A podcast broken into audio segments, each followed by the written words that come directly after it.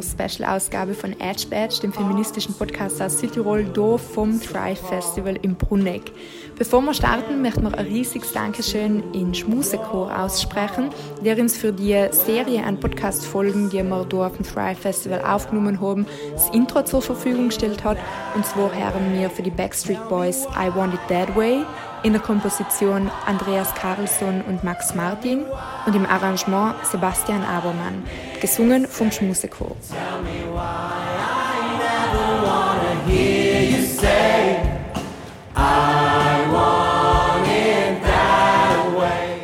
Willkommen zu, zu unserer Edge Badge Folge. Äh, wir freuen uns heute nicht gleich ein, sondern gleich zwei Ehrengäste dort zu haben. Wir dürfen heute den Landeshauptmann Arno Kompatscher bei uns begrüßen und die Christa Ladurner. Christa, die haben wir dazu geholt, weil unser letztes Podcast-Gespräch ist effektiv so geendet, dass wir gesagt haben, leider werden wir jetzt nochmal, also nicht leider, aber wir werden jetzt effektiv nochmal sehen müssen, weil Themen wie Vereinbarkeit einfach extrem wichtig sein und viel Platz brauchen und ja, und wir werden auch heute über das diskutieren. Ähm, genau, deswegen darf man eigentlich nicht vorstellen, weil Christa, die kennen wir schon, Landeshauptmann kann man gerne googeln, wenn man möchte. Genau, ähm, und deswegen gleich schon die erste Frage an Sie, Herr Landeshauptmann. Seien Sie Feminist? Ich glaube schon, dass ich das von mir sagen kann. Ähm, wir haben meine Frauenteam, wir haben sehr viele Kinder gehabt und haben entsprechend äh, damit umgehen lernen müssen, äh, das Glück gehabt. Und äh, bei den ersten zwei Kindern war ich Hausmann, sie war berufstätig und das hat mich geprägt. Okay, also hast Sie äh, kennen die Kehrseite ja, der also, Kehrseite. Äh, also still in dem Sinn, dass sie abgepumpt hat und die so gestillt haben praktisch. Und äh, wenn man das erlebt, ist das was anderes, als wenn man darüber redet und das auch mit zwei Kindern macht und den Haushalt hat und äh, die Geschichte. Und dann versteht man, dass irgendwas nicht stimmt in der Gesellschaft, in der Rollenverteilung. Man sagt, das wäre für eine Seite äh, die Zuständigkeit für die andere äh, und die andere kümmert sich um das Einkommen praktisch. Mhm. Und wie empowern Sie Frauen in ihrem Umfeld? Also ähm, in meinem Umfeld seien die Frauen die Starken. Wir haben äh, sieben Kinder, vier Mädchen und drei Buben, äh, wobei, ja, Mädchen, Frauen inzwischen. Äh, und die seien starke Frauen, die seien alle sehr tough, auch sehr selbstbestimmt. Und ähm, es ist eher so, dass bei uns immer, egal ob es Freizeitentscheidungen waren, Urlaub oder was auch immer, aber auch äh, maßgebliche Entscheidungen, wechseln wir die Wohnung, die, man, die Frauen letztendlich mhm. äh, wirklich bei uns dominant sein in der Familie. Und die Stärke die leben sie auch in ihrem Leben. Also ich habe starke Frauen, auf die ich sehr stolz bin. Ah, schön. Und wie schaut es im Beruf aus? Wie schaut es in der Politik aus? Komplett inzwischen äh, nicht dementsprechend, wie ich angefangen habe, äh, beziehungsweise wir angefangen haben. Jetzt bin ich nie daheim. Äh, klassisches Rollenbild so quasi und das bleibt jetzt ganz viel bei meiner Frau hängen, die auch berufstätig ist, mhm. trotz allem. Aber es bleibt jetzt ganz viel bei ihr hängen und somit ist äh, wieder alles viel Theorie auch bei mir. Ne? Das war zeitlang Praxis und jetzt ist leider die Situation mhm. der Unvereinbarkeit von meinem Job Landeshauptmann mit Familie total geht. Und wie, schaut das, wie kann ich mir das so konkret vorstellen? Zum Beispiel bei einer Landtagssitzung. Versuchen Sie da, die Frauen zu unterstützen und zu empowern? Funktioniert es? Weil man kennt ja man kennt aus der Wissenschaft, dass es in Sol oft lauter wird, wenn eine Frau redet, dass sie öfter unterbrochen wird, dass viele in Sol verlassen, weil es ähm, nicht so wichtig ist. Oder nicht so als wichtig wahrgenommen wird, was jetzt Frauen so Nein, ich verlasse den Sol, äh, wenn ich reden her, wo ich es nicht mehr aushalte, wo es mir die Zehennägel aufstellt. Aber das ist, äh, passiert öfter bei Männern wie bei Frauen. Es passiert auch bei Frauen, aber es passiert öfter bei Männern. Okay. Ähm, und ich glaube schon, dass es diese Wertschätzung gibt. Ich zähle ja auch zu den wenigen Abgeordneten, die konsequent gendern beim Reden. Aber es ist nicht, weil ich mich dazu zwingen muss, es ist inzwischen bei mir drinnen. Ähm, aber äh, ich glaube trotzdem, äh, dass das noch nicht den Landtag geändert hat, dass er jetzt irgendwo äh, schon total fair diesbezüglich sei. Er ist immer noch sehr, nicht nur zahlenmäßig, Männer dominiert und männlichen Sichtweisen dominiert. Hm. Christa, wie empowerst du Frauen in deinem Umfeld, privat, beruflich? Fangen wir beruflich an. ähm, ja, also mir ist es total wichtig, dass junge Frauen, äh, also ich sehe viele talentierte Frauen und mir ist es total wichtig, dass die talentierten Frauen ihren Platz kriegen.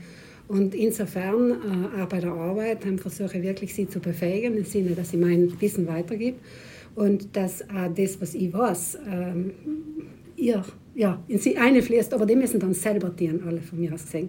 Weil man lernt ja leider, wenn man selber Fehler macht und deswegen ist mir das ganz wichtig. Und äh, ich glaube einfach auch, wenn ich bin ja Gemeindepolitikerin, auch in der Gemeinde eine junge Gemeinderätin befähigen, die Nachmittagsbetreuung zu organisieren, also sie das auch dienen zu lassen und dann hinten zu unterstützen, wenn es happert, so, so sehe ich Befähigung von Frauen. Und das kann jeder tun. Also heißt, wir haben äh, zwei, also einen Politiker und eine Politikerin da sitzen. Ähm, ja, also nicht, nicht auf den gleichen ja, ja, ja, Gremien, aber, und wir haben aber auch eine, ähm, Christa als äh, Interessensvertreterin für Familien, oder? Mhm. Also in der Allianz für Familie mhm. bist du Sprecherin. Ähm, wir, wir schauen für eng eine moderne Politik aus die eine feministische Politik, die Frauen empowert, sei es jetzt eben im beruflichen als auch in, im privaten und logisch in der Verbindung für die zwei Themen oder äh, Lebensbereiche. Herr Bundeshauptmann, gern. Ähm, ich glaube, es muss eine Politik sein, die äh, die Rollenstereotype durchbricht von vornherein. Wir haben beispielsweise ein Gesetz gehabt, die Hausfrauenrente. Das hat tatsächlich so geheißen. Das startet von der Überlegung, dass Kinderbetreuung bzw. Haushalt und äh, auch die Betreuung älterer Menschen Frauen Sache sei. Sonst muss ich nicht das Gesetz erfinden. Wenn, hätte ich ein Gesetz machen, das sagt äh, ähm, Ausgleich für äh, nicht bezahlte Arbeit. Ja? Aber wieso Frauen? Ne?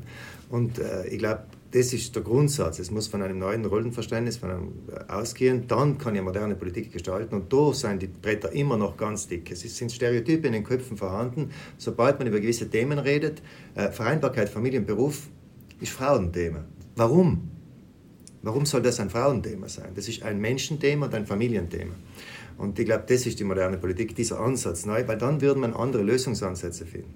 Zum Beispiel? Äh, zum Beispiel, äh, dass man eben nicht sagt, äh, er 100% und sie 50%, so weiter, dass es selbstverständlich ist, dass man Teilzeit teilt. Ja? Auch, dass man äh, die Erwerbs... Wenn Männer mehr diese Aufgabe übernehmen, dann wird man sehr schnell die Gerechtigkeitsdiskussion anders führen. Das ist leider so in unserer Gesellschaft, weil dann sagt man, Moment, und was ist mit der Absicherung und so weiter? Was ist mit dem Einkommen, dass ich das genauso mir zusteht, weil ich ja den anderen Teil der Arbeit mache?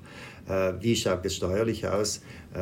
Das ist eindeutig männerdominiert. Unser System auch, die Besteuerung und all diese Dinge sind männerdominiert.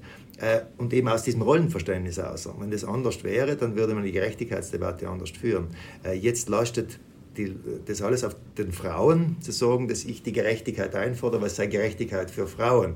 Es muss Gerechtigkeit für Menschen sein, die diese Care-Tätigkeit machen. Und wie können wir den Blick in die Zukunft lenken und sagen, eben, das braucht es konkret also was sind jetzt die konkreten Maßnahmen, die wir in Zukunft brauchen? Ja, ganz konkret braucht es äh, völlig neue äh, Stunden und Arbeitspläne, die familienkompatibel sein. Es beginnt übrigens in der Politik selber. Die Sitzungen finden immer zu Zeiten statt, wo derjenige oder diejenige, was Care-Arbeit macht, nicht dabei sein kann. Und somit hast du auch diese diese, die, diese Thematik nicht drinnen.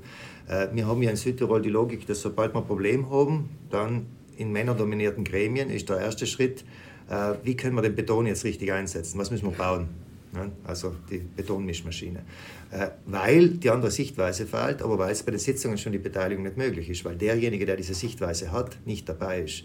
Das beginnt da, es gäbe jetzt tausend Sachen. Ich muss kurz bleiben. Na, für mich ist schon äh, ganz wichtig, also das, was gesagt worden ist, also die Teilzeitmodelle, da möchte ich nur was dazu sagen, bei voller Renteneinzahlung.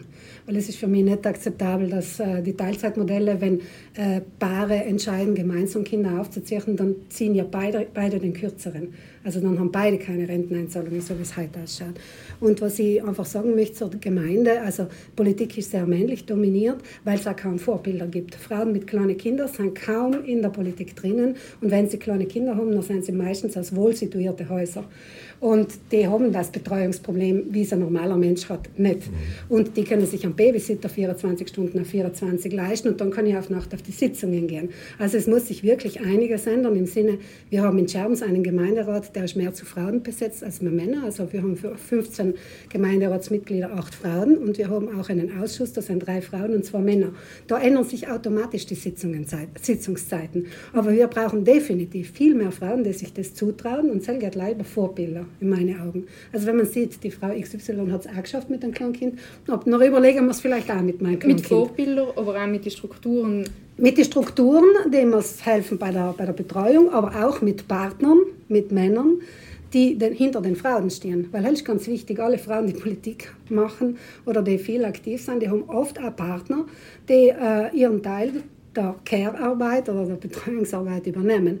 Und da sind wir in Südtirol total traditionell noch gestrickt. Also das gemeinsam zu übernehmen und das auch zu leben, wie es am Anfang gesagt worden ist, also das ist in den wenigsten Haushalten so. Es ist meistens so, der Mann arbeitet mehr und die Frau arbeitet 50 Prozent. Und diese Teilzeitfalle von 50 Prozent, das ist für die Frauen eigentlich der Karriereknick. Das ist, äh, aus dem kommt man nicht mehr aus. Das dauert 20 Jahre, wenn man zwei, drei Kinder hat um einen Silberstreif jetzt zu sagen am Horizont, äh, persönliche Erfahrung, äh, wie am Anfang eben diese äh, Arbeit gemacht haben, äh, war die Frage, wie ich unter der Woche Nachmittag mit dem Kinderwagen unterwegs war in meiner Heimatgemeinde, ist die Frau krank? Ja, äh, und ich glaube, das hat sich schon ein bisschen, also es hat sich schon was geändert. Ja. Mhm. Extrem langsam, immer noch viel zu langsam. Aber ich möchte nur sagen, den Silberstreif sagen, es ändert sich schon was in der Gesellschaft. Und ich bin überzeugt, wir werden es nicht schaffen, andere Gesetze zu haben, wenn sich nicht das Rollenverständnis auch gesamtgesellschaftlich verändert. Und mit dieser Bewegung ist, dass es tatsächlich viele Menschen tun. Ja, das eine bedingt das andere. Es braucht ja, Gesetze, die ziehen, es braucht aber auch wieder Gesellschaft, die Druck macht. Ja. Äh, sonst wird es nicht funktionieren, denn die Gesetze sind Abbild der Gesellschaft. Christa? Aber, aber wir, wir brauchen auch... Ähm Strukturen und Angebote, die es den Eltern ermöglicht, beide tätig zu sein, arbeitstätig zu sein, ohne vollkommen in Überlastung zu gehen. Und dafür brauchen wir auch Einrichtungen. Also verlängerte Kindergärten, äh, die Schulmodelle, die wir anschauen müssen. Und da habe ich in den letzten Jahren einfach zu wenige Schritte gesehen. Ich sage es ganz äh, frei. Außer, äh, wenn, wenn ich die Sicherheit als Familie nicht habe, dann heißt es, dass ich zu Mittag daheim sein muss, wenn es keine Mensa gibt, wenn es keine Nachmittagsbetreuung gibt. Und das ist einfach in vielen Gemeinden Südtirols noch so. Wenn ich ein Beispiel zitieren darf, in Schweden ist die Tatsache, dass man Kinder hat, ein, wird einem, wenn man ein Bewerbungsgespräch macht, als gut, äh, als Pluspunkt äh, äh, zitiert. Und zum Beispiel nach 4 Uhr ist es so, dass nicht mehr große Sitzungen sind und sonst was, sondern das ist die Familienzeit. Und ich glaube, wir haben da wirklich noch viel zu tun, aber wir brauchen auch dafür verlässliche Betreuungsstrukturen. So. Und okay. noch viel wichtiger finde ich es, weil bei uns in Südtirol ist es oft so, dass man Oma und Opa hat, die auch helfen bei der Betreuung. Aber zum Beispiel denken wir jetzt einmal an Frauen mit Migrationshintergrund, die oft kein soziales Netzwerk haben wie schaut feministische Politik in diesem Sinne aus? Wie können wir die Frauen oder die Menschen unterstützen? Ähm, zunächst einmal, es brechen auch bei uns Oma und Opa weg, äh, weil die Großfamilie ja, auch nicht mehr so da ist. Man wohnt ja nicht mehr am selben Ort. Das war früher klassisch, man ist immer dort geblieben, wo die Eltern seien, dann hat man das, das funktioniert ja nicht mehr. Und teilweise müssen Großeltern auch einfach arbeiten. Die müssen auch ja. noch arbeiten ja. und haben andere Sachen. Also das funktioniert ja auch schon bei Südtirolern nicht mehr und, nicht, äh, und noch viel mehr nicht bei, bei Menschen, die von auswärts kommen, Migrationshintergrund. Dort haben wir noch auch noch andere kulturelle Hemmnisse sehr oft, nicht, äh, wo dann wirklich die Frau daheim möglicherweise verschleiert sitzen bleiben muss. Und umso mehr sind diese Dinge dann auch in, äh, Plattformen der Inklusion. Wenn ich diese Dienste habe und dort die Leute auch hinbringe, habe ich eine Chance nur, Christa, eines bitte ich dich schon uns zu erkennen, wir sind extrem, extrem viel äh, später gestartet als andere. Das ist immer noch, und das ist aber, es hat sich was getan. Äh, ich darf für mich verbuchen, ich war Präsident des Gemeindenverbandes und habe diesen revolutionären Vorschlag gemacht, dass Gemeinden, die keine Kleinkinderbetreuung haben, weniger Geld kriegen ja, und ich bin damals geprügelt worden dafür. Und das hat endlich die Errichtung der Kitas gebracht. Das, das war damals äh, die Geschichte. Man hat mir in der Landesregierung damals gesagt, ich hätte sie nicht alle, alle Tassen im Schrank. Ich sage, die Gemeinden müssen gestraft werden dafür, wenn sie nicht haben, weniger Geld kriegen für ihre Schienenstraßenbauprojekte, wenn sie nicht Kinderbetreuung sein haben. Wir müssen Next Step machen. Wir haben relativ viel investiert. Jetzt mit BNRR haben wir das Glück, dass auch noch gebaut wird. Jetzt haben wir das Problem, wir brauchen Menschen, wir brauchen das Personal, wir brauchen dann damit wir auch die Zeiten entsprechend gestalten können. Weil das ist jetzt, schaffen wir aber Hüllen, das gebe ich zu, aber es ist schon viel ausgebaut worden. Christa, kannst du etwas zu die Personal Geschichten sorgen? Ja, also es gibt den Kleinkinderbetreuungsbereich und wir haben ganz eine eigenartige Situation in Südtirol. Dort kann man die Kinder acht Stunden am Tag das ganze Jahr über unterbringen, okay? Ich weiß, was es jetzt gibt. ja, und wir haben ein Bildungssystem, das ja... Mir leider auch. Na, man muss diese, diese Verlässlichkeit müssen wir auch fürs Bildungssystem schaffen oder Bildung gekoppelt mit Betreuung. Aber die, die jungen Leute müssen wissen, es, es funktioniert. Und ich kann es beanspruchen, wenn ich es brauche. Wenn ich mich dann entschließe, Teilzeit zu arbeiten, 50 Prozent und lieber daheim bleibe, dann habe ich es entschieden. Aber wenn ich sage, ich muss, um meine Existenz zu sichern oder weil ich es gerne tue oder weil ich eine super Ausbildung habe, arbeiten gehen, dann muss es den Frauen freistehen. Und das wünsche ich mir. Sonst habe ich wirklich keine Wahlfreiheit. Auf die Gefahr also, hin, mich unsympathisch zu machen, ja. wirklich und richtig unsympathisch. Ich glaube, wir müssen aber schon ehrlich sein. Ja. Äh, das flächendeckende, sage ich mal, Ganztagsschule werden wir nicht haben. Äh, das will ich äh, ganz offen sagen. Wir werden auch nicht flächendeckend überall sagen wir, die Kombination Ganztag, also Schule und Ganztagsbetreuung, somit der Rest der Betreuung sind, werden wir nicht so ohne weiteres hinkriegen. Deswegen gehe ich nochmal zurück auf den Punkt, weil wir diskutieren wieder aus der Ecke, dann können Frauen auch, na, wir brauchen auch diese gemeinsame Übernahme der Eltern dieser Verantwortung für die Kinder und dass dort die Zeit auch so viel, was wir nicht mit öffentlichen Diensten abdecken können, weil das schaffen wir nicht. Außerdem tut es auch der Familie und der Entwicklung der Kinder nicht gut, wenn ich nur das habe. Nicht? Deswegen müssen wir schon das andere auch schaffen. Dann ist klar, wir brauchen auch Nachmittagsbetreuung, wir brauchen auch, sonst haben wir Kinder, die vor dem äh, Smartphone äh, sein und gesellschaftlich alle Probleme. Das brauchen wir schon. Wir brauchen, dass dort Gemeinschaft entsteht und vor allem für denen, die wirklich eben es nicht schaffen, selber zu schauen oder auch nicht die Oma haben, ist mir schon klar nur nicht die, äh, zu glauben, wir können alles mit der öffentlichen äh, Hand organisieren. Das, so ich ehrlich müssen wir auch mit ich uns glaube aber nicht, Ich glaube aber nicht, dass es für alle das braucht, weil es werden auch viele nicht wollen und auch nicht beanspruchen werden. Aber es muss in bestimmten Einzugsgebieten einfach Wahlmöglichkeiten geben. Und ich möchte jetzt noch zu etwas zurückkommen, mhm. weil mir das wirklich sagt, weil Smartphone erwähnt worden ist, äh, heute mit der Vertreterin, äh, die für Menschen mit Migrationshintergrund gesprochen hat, die hat mir erzählt, äh, viele, in vielen Familien, wo Frauen nachmittags arbeiten, sitzen die Kinder den ganzen Nachmittag ab der Grundschule alleine zu Hause. Und das berichten mir auch Lehrpersonen. Und das ist für mich, äh, also das ist weder keine Chancengerechtigkeit, das ist, das ist pädagogischer Unfug. Und äh, das muss eine Gesellschaft da muss eine Gesellschaft Verantwortung übernehmen. Und wir tun da die Augen verschließen und wir schauen da viel zu wenig genau hin. Das ist nicht nur eine Frauengeschichte, das ist auch eine Geschichte der Chancengerechtigkeit für die Kinder. Und unsere Gesellschaft wandelt. Wir haben einen großen Anteil an Bevölkerung und viele Kinder, die nicht hier aufgewachsen sind, wo keine Oma ist und wo das kleine Kind eben nicht mehr zur Freundin gehen will am Nachmittag, weil wenn sie größer werden, dann zählt ganz was anderes und da brauchen wir Auffang, Auffangmöglichkeiten. Stichwort äh, Gesellschaft im Wandel.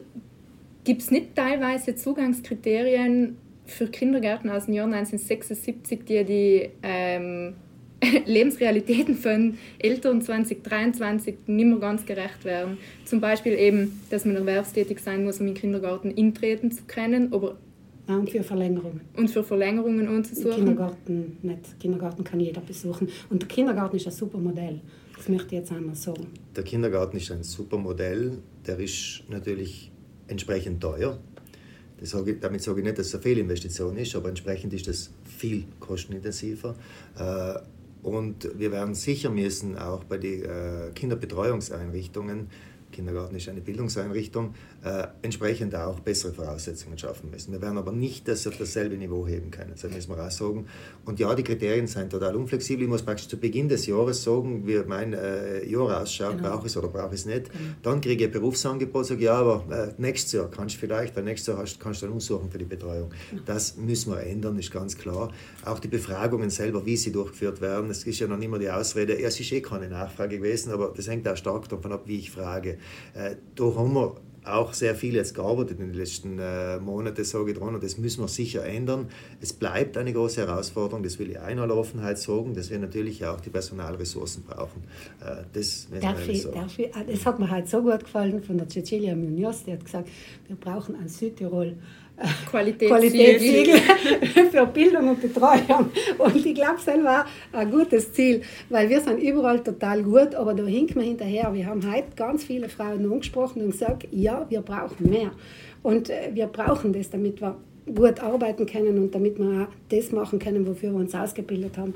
Und ich glaube, das muss man schon jetzt mal das Gute ist, die Wirtschaft fordert es inzwischen, ja. nicht, ähm, die ja sehr auch männerdominiert ist, in der Regel in der Interessensvertretung, vor allem haben wir die ganzen Verbandspräsidenten und so weiter. Sogar die haben es jetzt entdeckt. Äh, genau. Die sagen jetzt zwei Themen, leistbares Wohnen und Vereinbarkeit muss her, sonst werden wir, jetzt ist, jetzt ist der Leidensdruck so groß, also sonst werden wir wirtschaftlich nicht mehr erfolgreich sein. Aha, hm. jetzt wo die Arbeitskräfte fehlen, ist man aufgewacht, nicht, dass hm. irgendwas, das stimmt. Wo man sich auch überlegen muss, sind es halt die richtigen Gründe, um Frauen in der Erwerbstätigkeit zu ist ein anderes Thema. In eine ja. Sache, ich weiß, ich bin ein bisschen lästig, aber ich eine Sache noch hinzufügen will. Ich glaube, dass junge Frauen und gerade mit Blick auf die Zukunft Bildung und Betreuung nicht mehr so getrennt denken, wie es zum Beispiel auch vorhin in den Podiumsdiskussionen da auf dem Fry Festival besprochen worden ist. Offene Türen, bei mir offene Türen. Äh, ich erlebe es auch regelmäßig, äh, meinen Kleinen in den Kindergarten bringend. Äh, der öffnet fünf Minuten nachdem der Bus weggefahren ist. Also ich kann den Bus nicht mehr nehmen wegen fünf Minuten. Danach die Frage, wieso kann man nicht eine große Betreuungsgruppe einmal am Anfang machen nicht? und danach beginnt die didaktische Aktivität im Kindergarten. Dann kann ich personalmäßig kriege ich das sauber hin. Nein, wir sind eine Bildungseinheit, keine Betreuung. Ja, eine halbe Stunde machen wir Betreuung und danach machen wir ein bisschen Betreuung. Inzwischen machen wir Bildung. Nicht? Abgesehen davon, dass die Übergänge auch von Betreuung und Bildung fließende sind.